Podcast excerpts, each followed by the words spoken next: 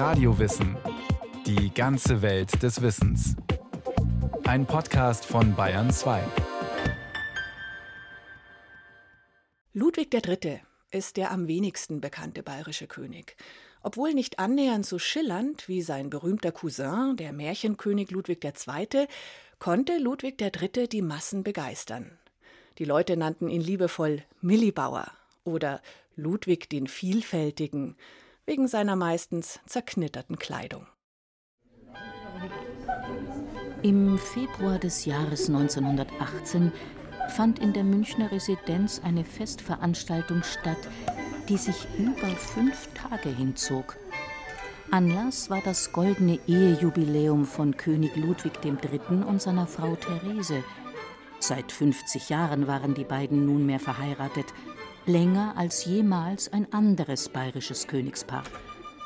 Aus allen deutschen Ländern reisten Fürsten in die aufwendig geschmückte Residenzstadt und die zehn königlichen Wittelsbacher Prinzen und Prinzessinnen schenkten ihren Eltern ein 328-teiliges Service aus edlem Nymphenburger Porzellan mit handgemalten Vignetten, die die wichtigsten Lebensstationen der Jubilare zeigten.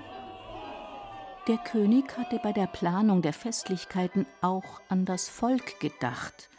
Mehrere wohltätige Stiftungen waren gegründet, Gelder gespendet, eine goldene Sondermünze mit dem Doppelprofil von Ludwig und Therese geprägt worden.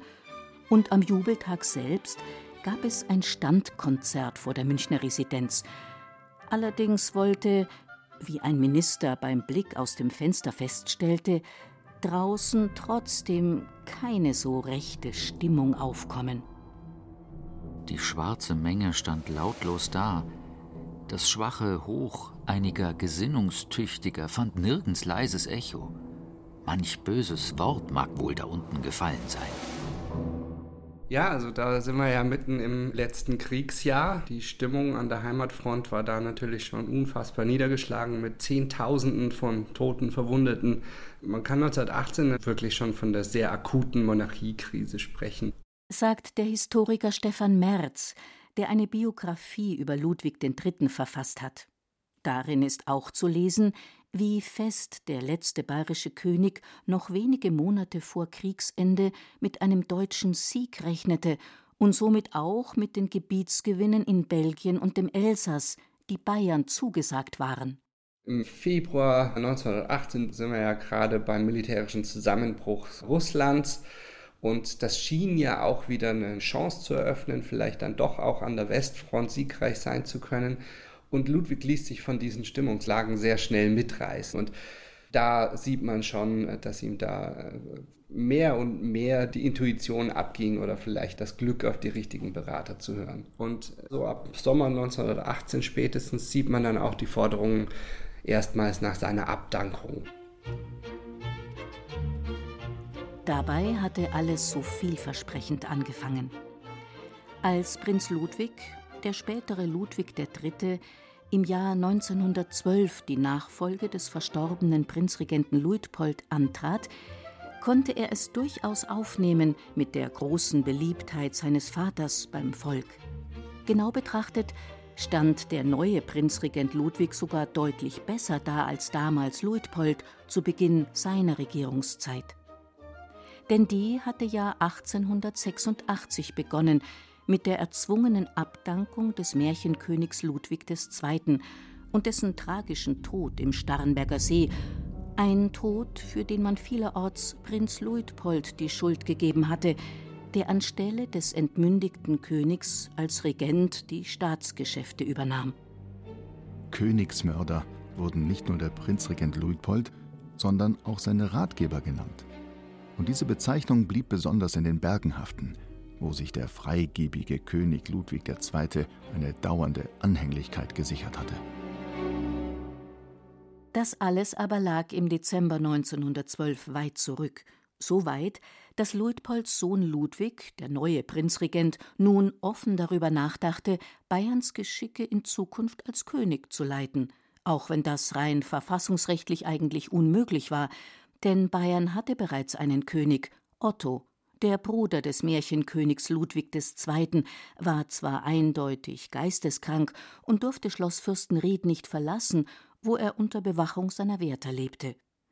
Doch da er weder willens noch überhaupt in der Lage war abzudanken, war und blieb Otto der König, anderes war in der bayerischen Verfassung nicht vorgesehen, bis der Landtag nach mehreren Vorstößen Ludwigs und des königlichen Staatsrates diese Verfassung 1913 in rechtlich durchaus anfechtbarer Weise änderte.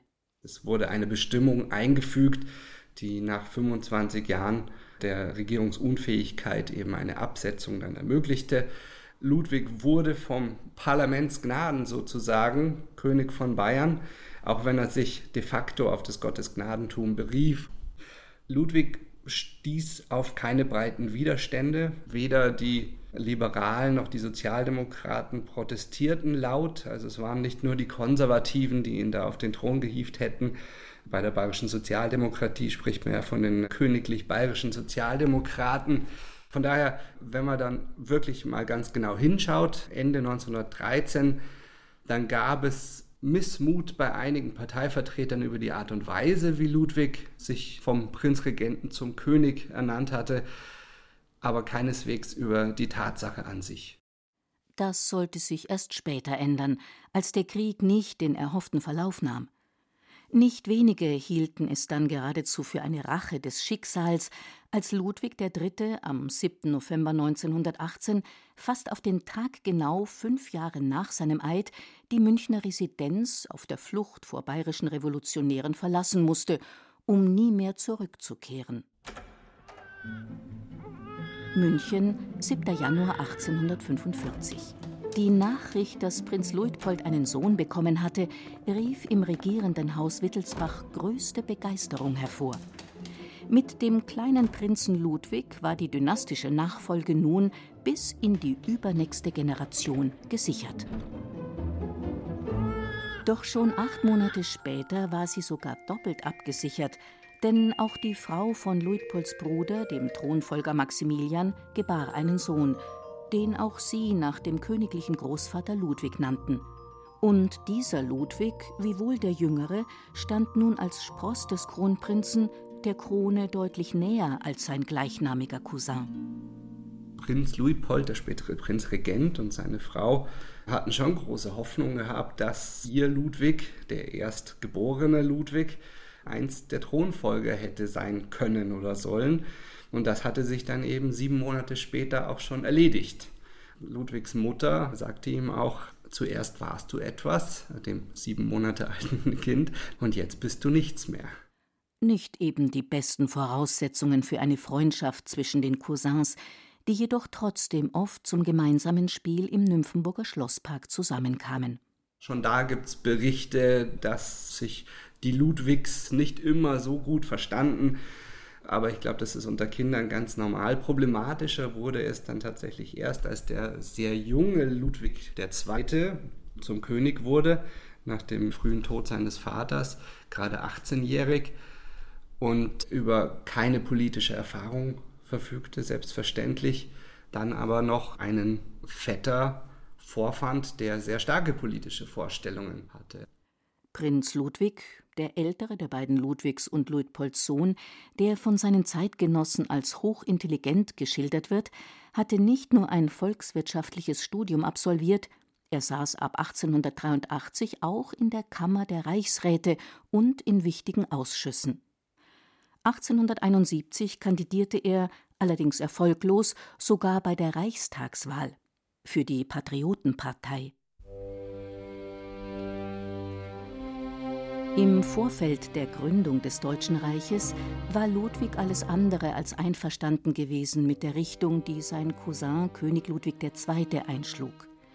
Denn Prinz Ludwig hatte eine Prinzessin aus dem Hause Habsburg geheiratet, übrigens genau wie sein jüngerer Bruder Prinz Leopold. So plädierten die beiden nun vehement für die großdeutsche Lösung, also für die Einbeziehung Österreichs in den geplanten Zusammenschluss der deutschsprachigen Länder. Doch damit wäre, allein schon wegen der gigantischen Größe der Habsburger Monarchie, wohl deren Kaiser Franz Josef an die Spitze des neuen Reiches gekommen und nicht, wie von Bismarck geplant, sein König Wilhelm von Preußen. Während sich Bayerns König Ludwig II. Bismarcks Spiel um die Macht mehr oder weniger tatenlos fügte, opponierte sein gleichnamiger Vetter nach Kräften. Prinz Ludwig hatte noch immer eine preußische Kugel im Bein, die ihn zu dem für ihn charakteristischen hinkenden Gang zwang und fast täglich an den Krieg von 1866 erinnerte, als sich Bayern und die Preußen auf dem Schlachtfeld gegenübergestanden waren. Mit der Vormachtstellung des einstigen siegreichen Gegners im neuen Deutschen Reich konnte er sich nun nur schwer abfinden. König Ludwig II. von Bayern hingegen sah sich wieder mal bestätigt. Dieser Zweig der Familie machte nur Ärger.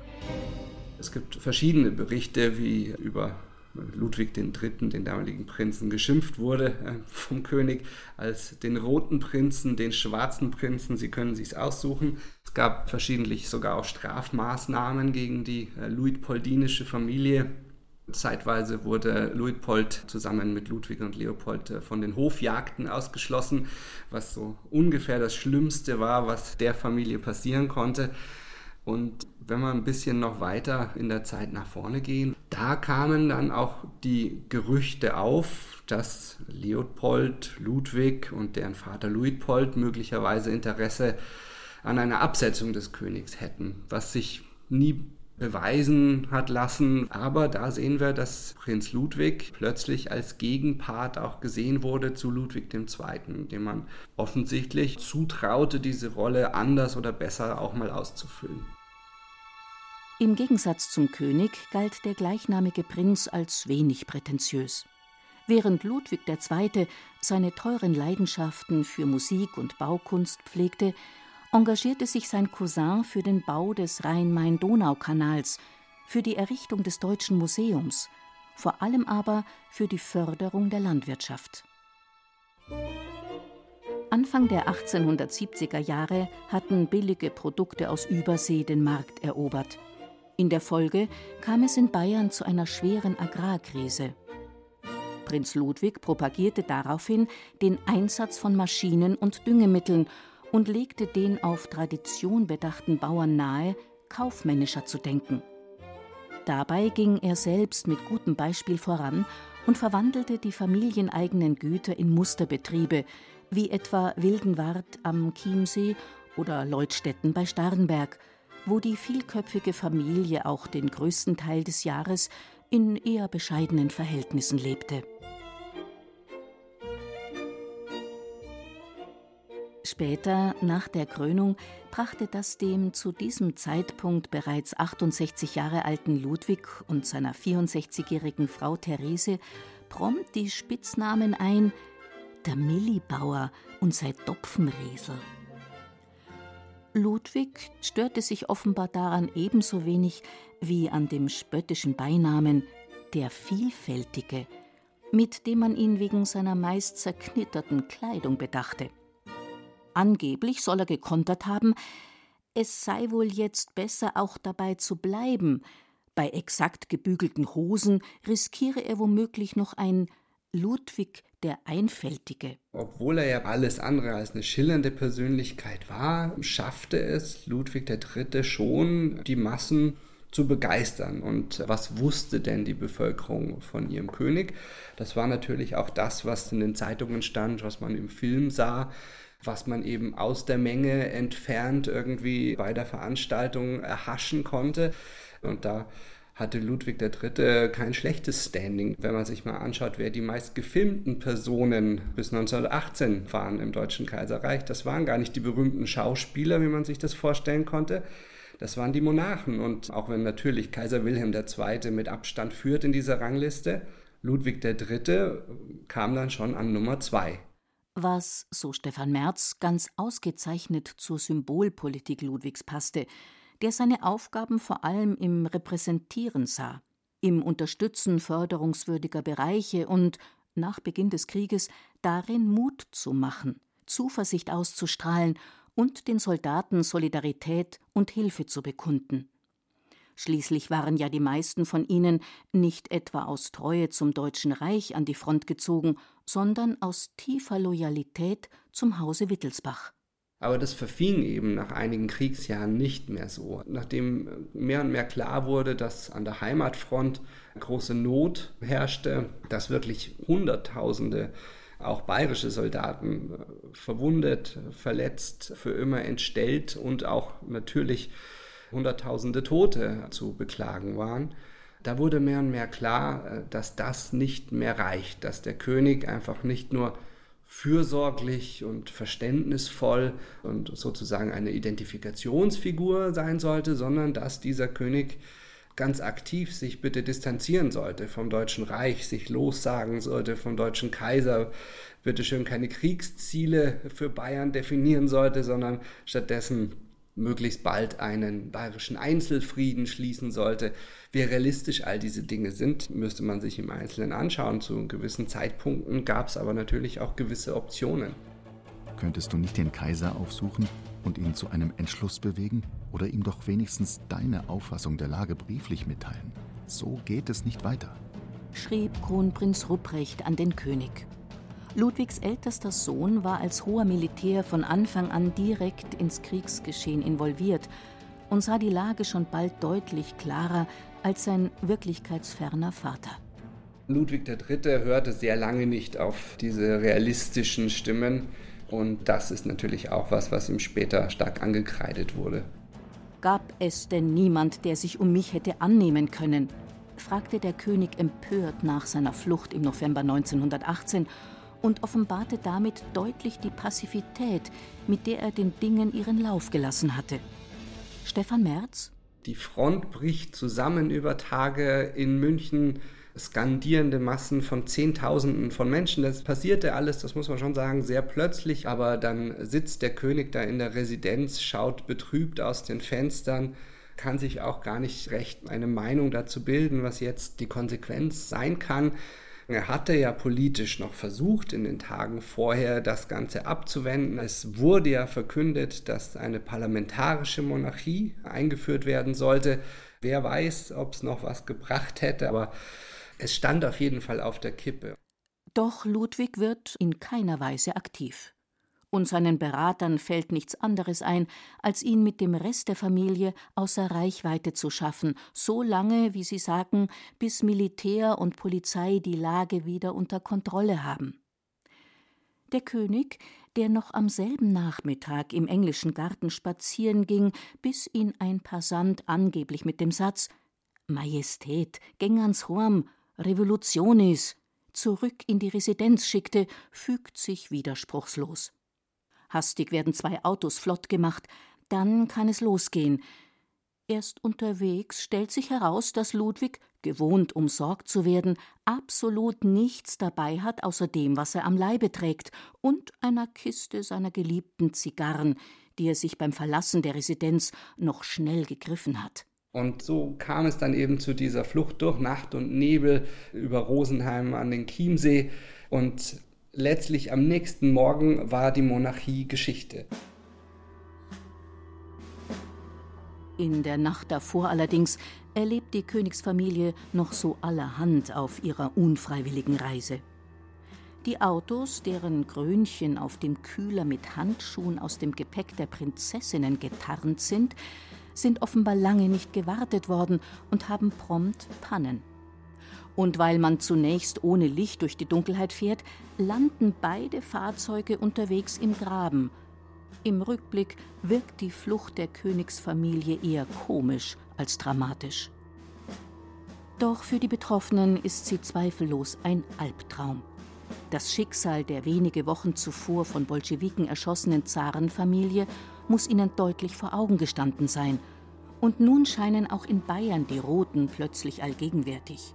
Weder in Wildenwart, der ersten Station, noch am Berchtesgadener Hintersee fühlt sich das Königspaar wirklich vor ihnen sicher.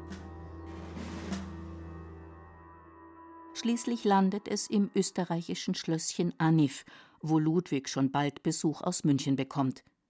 Sein ehemaliger Ministerratspräsident bittet im Auftrag von Kurt Eisner und der bayerischen Revolutionsregierung höflich um die Unterschrift des Königs unter die Abdankungserklärung. Doch Ludwig weigert sich trotz heftigster Diskussionen.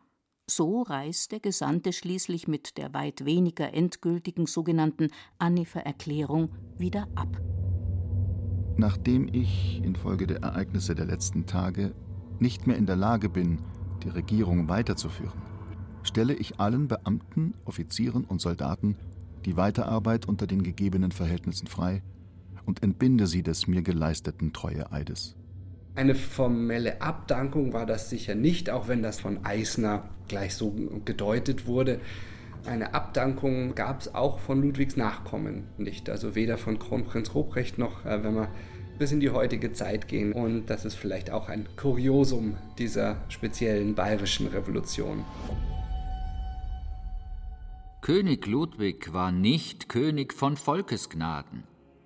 Die Gottesgnade aber bestand darin, dass er sein Königtum als Dienst am Wohle des Volkes auffasste.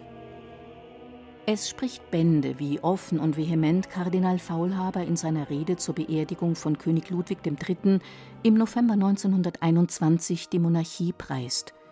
München hat sich erholt von den monatelangen Straßenkämpfen, die auf den Umsturz von 1918 folgten, von den blutigen Aufständen und Konterrevolutionen. Doch das Entsetzen über den Terror jener Tage ist geblieben und lässt die Monarchie in einem deutlich rosigeren Licht erscheinen. So säumen nun Zehntausende von Menschen den Weg, um den Särgen des am 18. Oktober 1921 verstorbenen Ludwig und seiner Frau Therese, deren Tod bereits über zwei Jahre zurückliegt, das letzte Geleit zu geben und den prunkvollen königlichen Leichenzug zu bewundern, der das Paar zu seiner letzten Ruhestätte in der Frauenkirche bringt. Wo das Volk sein eigener König ist, wird es über kurz oder lang auch sein eigener Totengräber. Vielerorts wurde auch erwartet, dass sich an diesem Tag Kronprinz Ruprecht, der ja auch in der Weimarer Republik hoch angesehen war, zum König proklamieren würde, was er nicht tat. Aber man sieht so ganz abwegig, äh, wäre es auch nicht gewesen, allein daran, dass es nach wie vor starke Bevölkerungsschichten gab in Bayern, die monarchistische Tendenzen und Ziele hatten. Es gab den Bayerischen Königs- und Heimatbund, der in den 20er Jahren Zehntausende Mitglieder zählte. Nur es sind zwei verschiedene Dinge, ob man ganz grundsätzlich für eine Wiederherstellung einer Monarchie ist und wie das passieren sollte und äh, welche Kompetenzen diese Spitze haben sollte.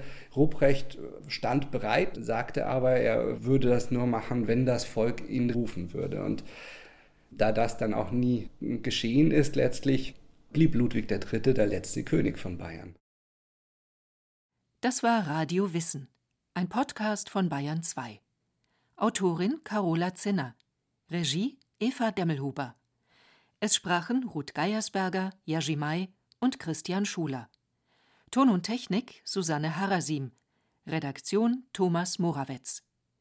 Wenn Sie Lust haben, mehr über die Geschichte von Ludwigs Vater, dem Prinzregenten Luitpold, zu erfahren, empfehlen wir Ihnen unsere Podcast-Folge Mythos Prinzregentenzeit – Die letzten schönen Jahre von Michael Zametzer. Und wenn Sie keine Folge mehr verpassen wollen, abonnieren Sie Radio Wissen unter bayern2.de slash podcast.